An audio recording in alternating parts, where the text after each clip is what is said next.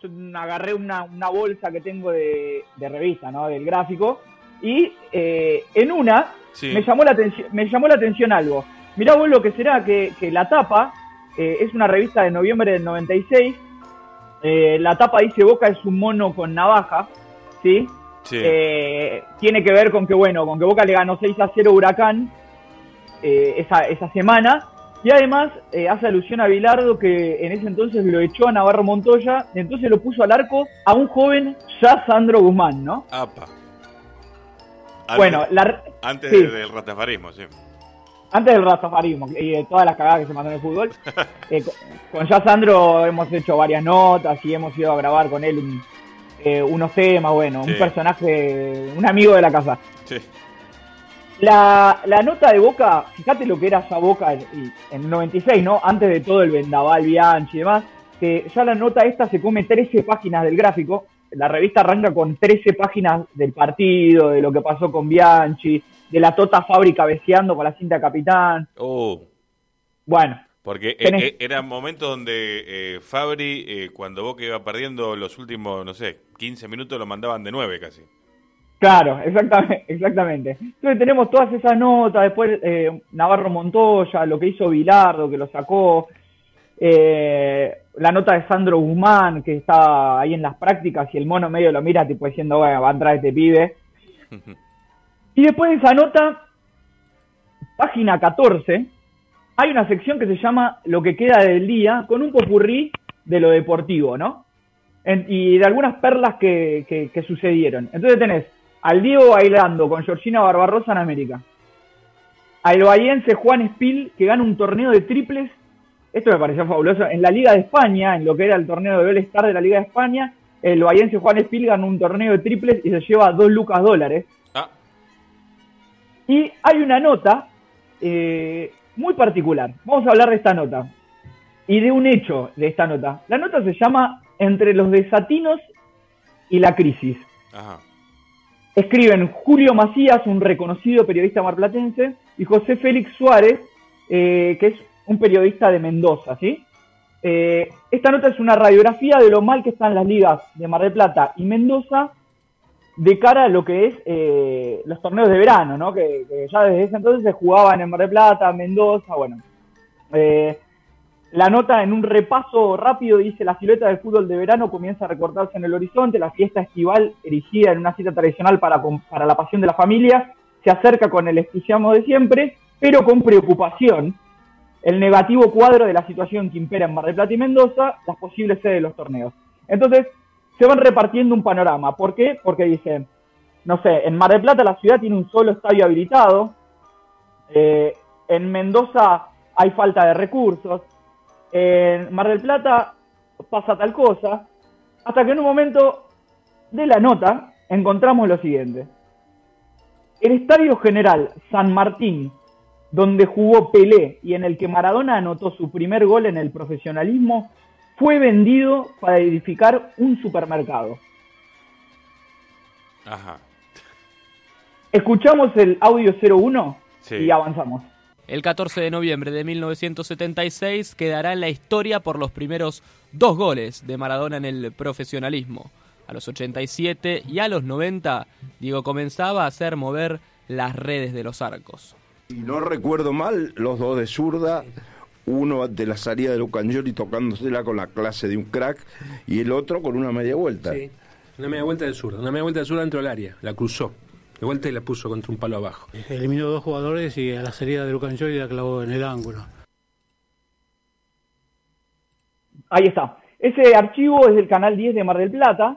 Uno de los que habla en, en el archivo del Canal 10, que armó un informe sobre esos dos goles de Maradona, es Julio Macías, el autor de esta nota, donde cuentan cómo fueron los dos primeros goles de Diego en el profesionalismo. Eh, el dato revelador, eh, para el que no lo conocía, por lo menos yo no lo conocía, no sé vos Fede, Ajá. es que, es que el estadio donde Diego hizo sus dos primeros goles en el profesionalismo fue demolido para levantar un mayorista. No, no, no tenía idea. Entonces, eh, ustedes eran muy chicos, pero se olvidaron del primer beso de Diego en Mar del Plata. Y eso me parece por lo menos para repasarlo. Vamos con el 02, que tenemos un testimonio de alguien muy importante para la historia del fútbol marplatense. Yo era muy joven, eh, fue el 14 de noviembre del 76, yo integraba la subcomisión de fútbol del club del que hoy presido. Eh, fue algo novedoso porque nosotros no, no nos imaginábamos nada de eso. Sí que los dirigentes, cuando llegaron, antes se, se estimaba que, que las delegaciones las recibían, nosotros le, le facilitamos un hotel que estaba cerca de la terminal vieja que estaba ahora se cambió, que estaba ubicado en Alberti y Buenos Aires, había un hotel que sigue estando con otro nombre, que era de un, de un socio del club, dirigente, que se le facilitó a Argentino Junior. Y bueno, ya en ese momento, cuando llegaron, que lo fuimos a recibir a la delegación, eh, nos contaban que iban a debutar un, jugador que iba a ser un fenómeno. Pero bueno, es como uno siempre piensa que el jugador que va a debutar y tiene condiciones va a ser un fenómeno, pero nadie se imaginaba que, era Maradona.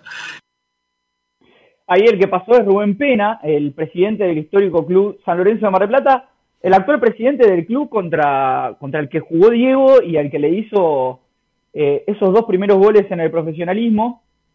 Eh, los goles de Diego, bueno, después vamos a tener eh, eh, el relato del desarrollo del encuentro y agregar algo más. Esto es una introducción. El partido fue eh, por la fecha 12, el 14 de noviembre del 76, eh, San Lorenzo 2, Argentinos Junior 5 en el Estadio General San Martín de Mar del Plata. Y ahí en el 03, Rubén va a agregar algo y va a contar el desarrollo del partido. Entró en el segundo tiempo, fue un partido que perdimos 5 a 2 en el Estadio San Martín, ubicado en Mar del Plata, en la avenida Champañat y Alvarado, el histórico Estadio San Martín, donde hacía Alberto J. Armando los campeonatos, aquellos viejos torneos de verano.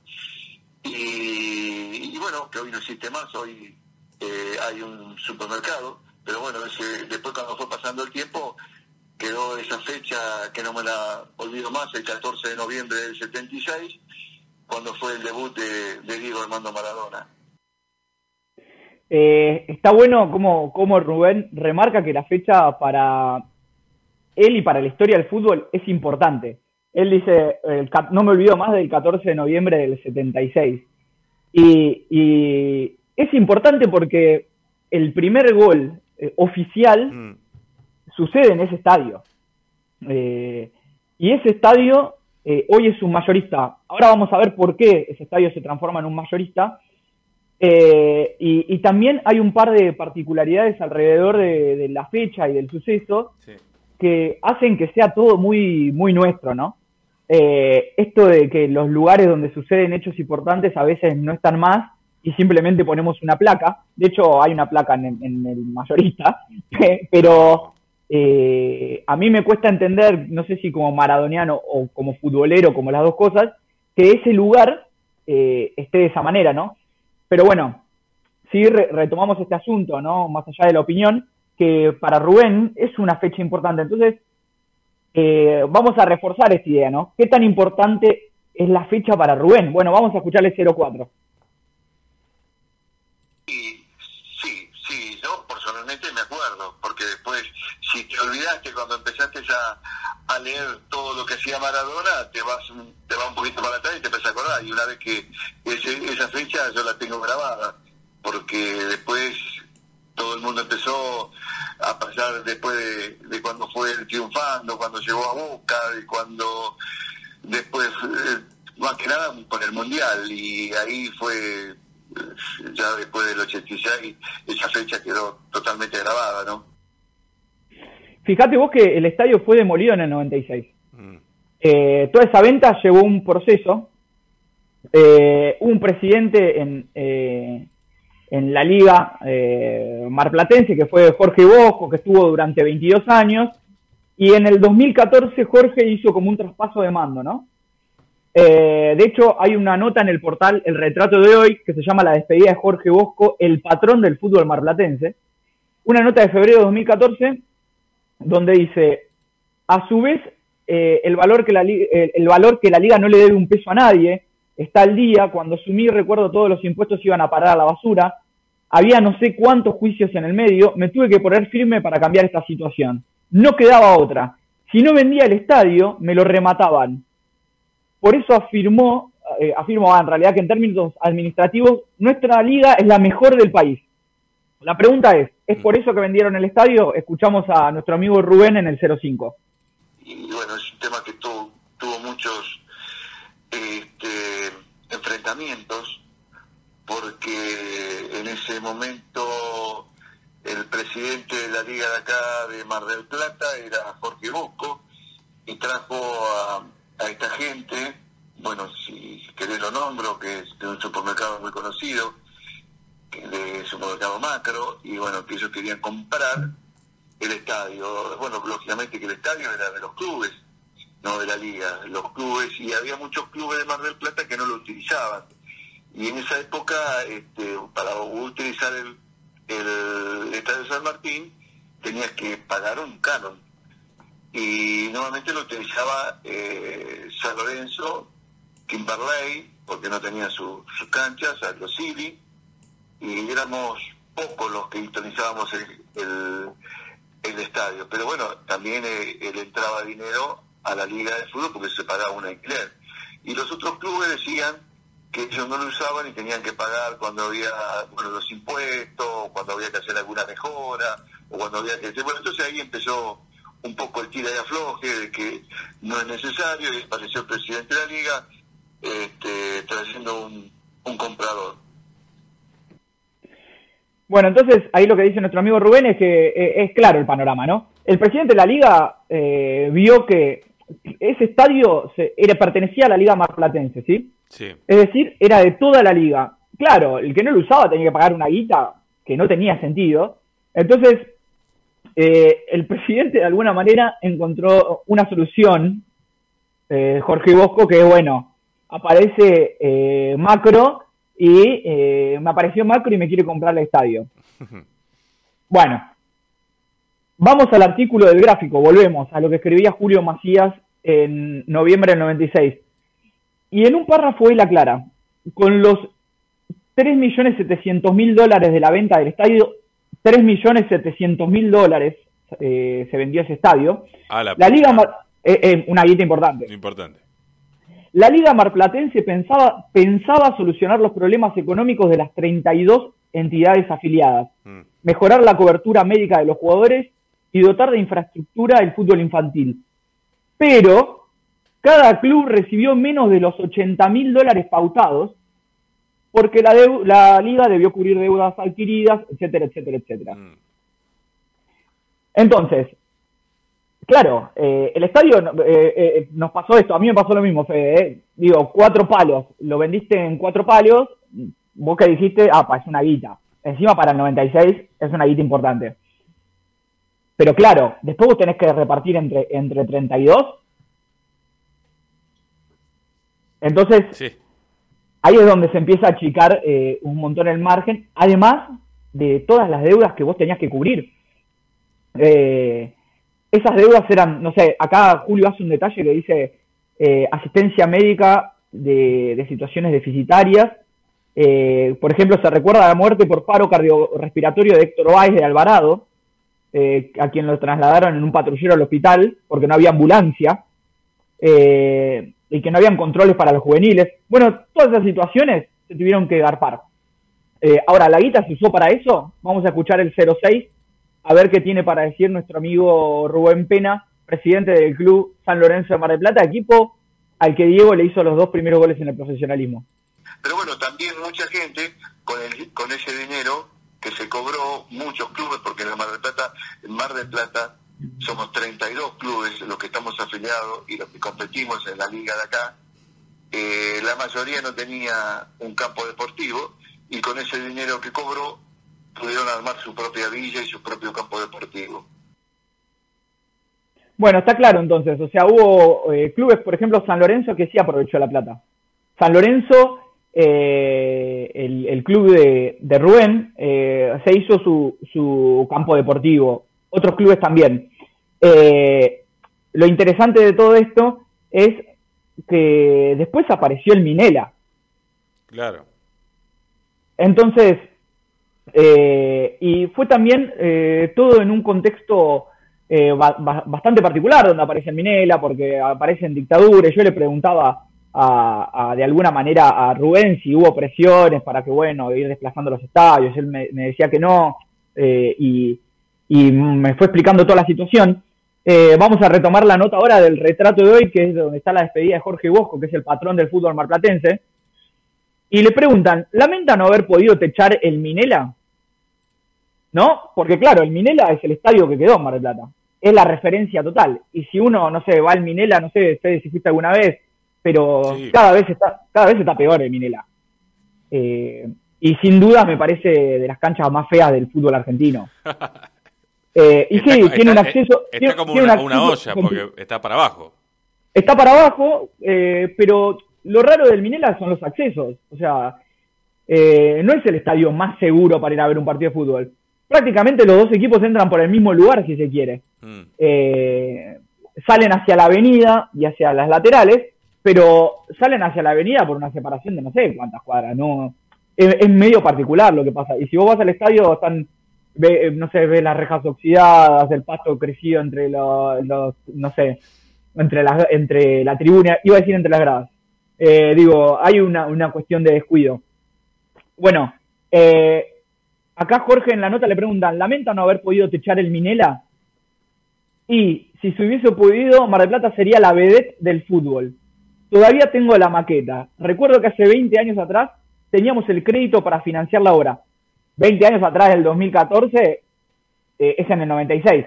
Mm. Eh, recuerdo que hace 20 años atrás teníamos el crédito para financiar la obra, que iba a ser pagado con un partido de la selección argentina. Hoy es imposible. Los costos aumentaron mucho. Aparte, ya hicieron el Estadio Único de La Plata. Bueno, esto también, ¿no? Es como, bueno, ya hay una cosa, bueno, eh, el otro no se necesita tanto, ya hay otra cosa, bueno, el otro queda en desuso, eh, pero todo se sigue usando y se sigue usando como está. Vamos al 07 para saber cómo está todo en la actualidad. Y bueno, es el día de hoy que está muy dividido. Mucha gente piensa de que estuvo mal vendido porque hoy, a pasar de que ya pasaron muchos años, tenemos un estadio mundialista que está complicado y en cualquier momento puede llegar a ser clausurado porque no tiene mantenimiento el estadio mundialista de Mar del Plata y eh, por lo que yo tengo entendido por la gestión anterior de la municipalidad que habían hecho un, un estudio de plateas están complicadas y el día que se llega a cerrar ese estadio te puedes imaginar que nosotros no tenemos un estadio alternativo para poder brindarle a, a este momento al Civi y al Alvarado que están en el fútbol profesional. Claro. Entonces es un tema que hoy hoy haría muchísima falta al Estadio San Martín. O, o sea, no, no sé si entendés. Eh, ahora necesitamos el estadio de San Martín, porque el Minela está deteriorado. Y antes habíamos escuchado, a- o habíamos leído a, Jorge, una nota de Jorge Pena, eh, el patrón del fútbol marplatense, donde dice ahí, podríamos haber hecho el techo del, digo, de- del Minela. Eh, seríamos como, viste, él marcaba como que eh, hoy seríamos como, tendríamos una liga de punta, pero no lo hicieron.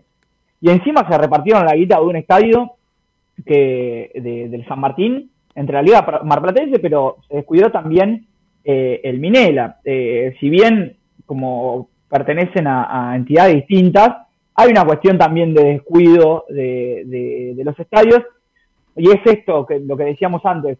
Eh, acá charlando con, con Rubén, Rubén dice, bueno, eh, hoy está dividido lo que se tendría que haber hecho con el San Martín, y hoy, Rubén remarca, hoy lo necesitaríamos. Rubén votó a favor de que se venda el estadio. Mm. Entonces, lo que me parece eh, noble en algún punto de Rubén es que, eh, dentro de lo, charlado con él, es que él remarca, y sí, a nosotros nos ayudó a fortalecer un montón eh, lo nuestra institución, pero también él reconoce que, que hoy es necesario el Estado, el estadio habiendo votado a favor de su venta. Eh, me parece que, que, eh, hace una autocrítica importante desde ese punto de vista. Eh, lo cierto es que el estadio donde el Diego a los 16 años hizo sus primeros goles en el profesionalismo, o sea, sus primeros pasos, sus primeros besos, eh, aquel 14 de noviembre del 76 no existe más, es un supermercado, quedó la, el portón, lo pueden buscar en, en internet, hay fotos que está el portón y hay una placa, Sí. y si van a Mar del Plata al macro lo van a ver, Mm. Eh, y ahí eh, tengo una perlita para vos. ¿eh? A ver, pues estaba leyendo la- cosas del partido. A ver la perlita, porque encontré otra perlita hablando. Uh, me encanta. Que no hay registro. Primero, Sí. Para, para, pero sí, no me lo, no me lo spoileé. Sí, es eso. Eh, a ese partido asistieron 1.335 personas. Apa. ¿Ok? Mm. Rubén Pena, nuestro amigo, eh, que le mandamos un abrazo grande, eh, fue uno de los que asistió, como contó en la nota, porque él participaba de la subcomisión. Él estuvo presente en ese partido. Mm. Eh, el primer beso de Diego fue en el Estadio General San Martín, que actualmente es un mayorista. Se olvidaron de ese beso, escuchamos en el 08 que tengo un regalo para vos y después vamos con la perla. Pide Maradona recién entrado a la cancha, toma la pelota sobre el sector izquierdo, está cruzando la línea central, toca para Haller, Haller avanza y toca otra vez en dirección a Maradona, ahí avanza el enrulado jovencito, hizo gambeta en la pelín, escapó Fortunato, le dejó parado el defensor de los patas negras, sale el arquero de Cancioli, ahí está Maradona, Maradona y el gol, Maradona, ta ta ta ta ta, gol, gol.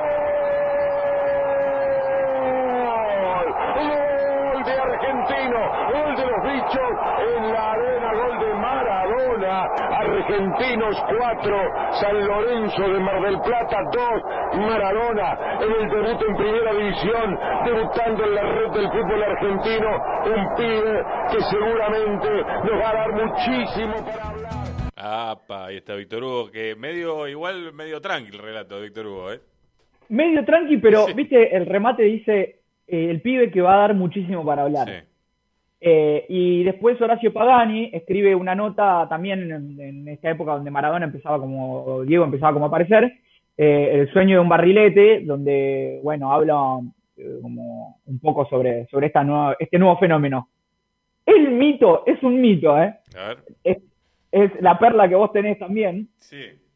que ya estamos atrás de eso, te- o sea, es, ya es una investigación que se inició, De- del hombre. eh, el del camarógrafo. Eso, eso mismo.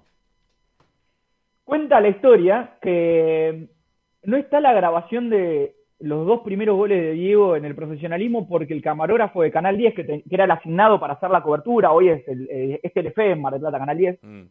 eh, grabó hasta el 1 a 1, que fue en el entre- eh, hasta el entretiempo, y después dijo, listo, me voy, porque ya tenía para el resumen deportivo y con eso le alcanzaba. Es algo que se hacía mucho, aparte para coberturas, eh, no sé, de ligas de ese estilo, de, partidos de ese estilo, cuando tenés en la fecha un montón de partidos, vas, tomás un poquito, optimizás. El tipo se fue en el entretiempo y por eso no hay registro de los dos primeros goles de Diego. Eh, yo hablé con Rubén de esto eh, y él me decía que sí, como que no lo puede confirmar, pero que es el mito que da vueltas alrededor de esto. También charlé con, con un chico de Mar del Plata con el que estamos atrás de, de ver quién fue el camarógrafo de Canal 10, a ver si todavía sigue vivo y si lo podemos conseguir para ver qué pasó. Pero ya por varias personas confirmamos que es cierto, por lo menos el mito es cierto, se conoce, hay un mito sobre esta situación. Vamos a ver si podemos confirmar qué pasó con el camarógrafo.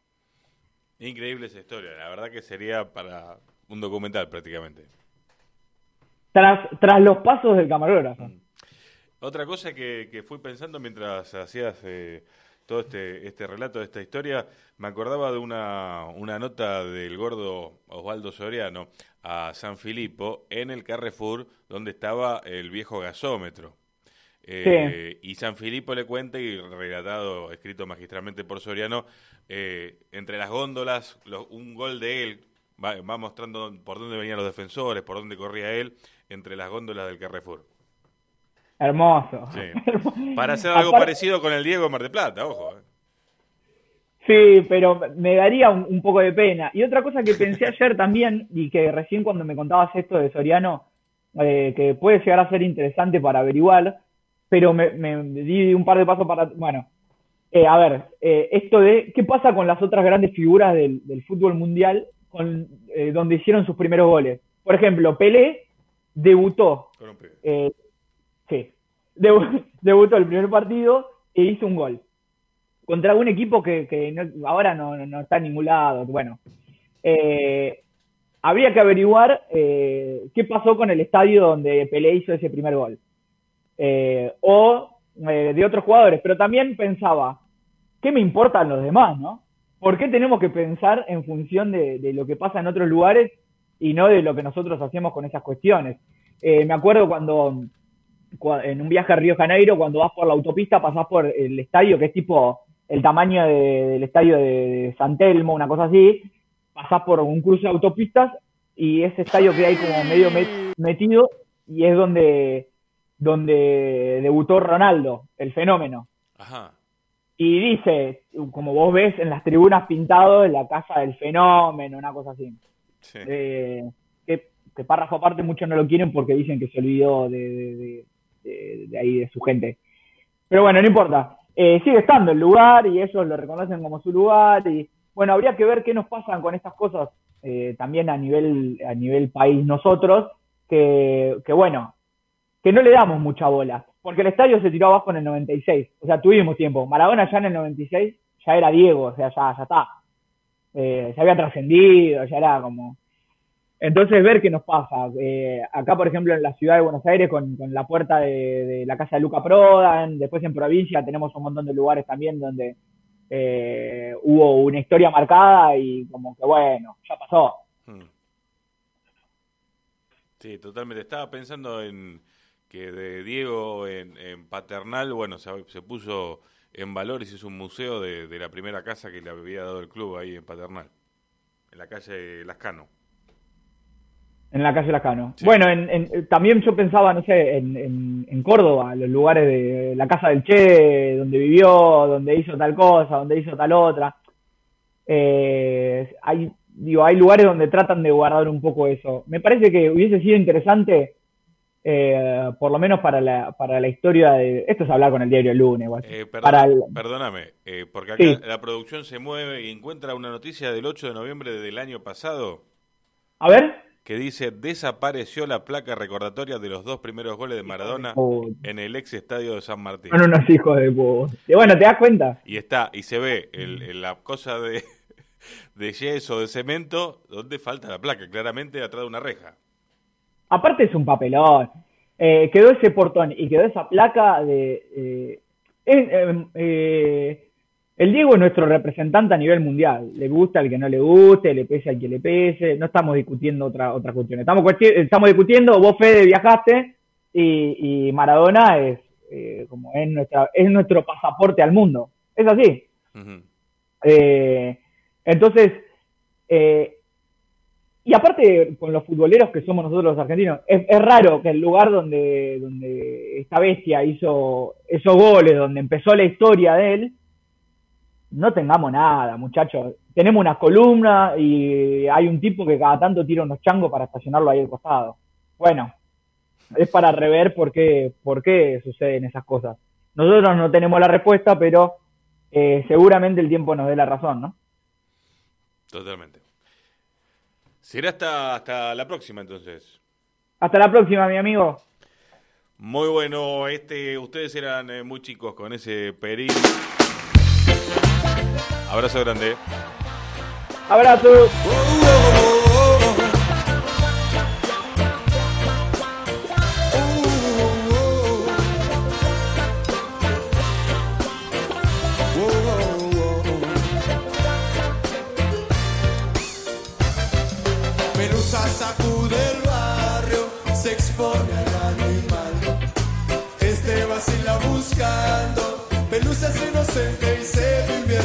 Su magia vuela en el pasto, la gente se alegrará.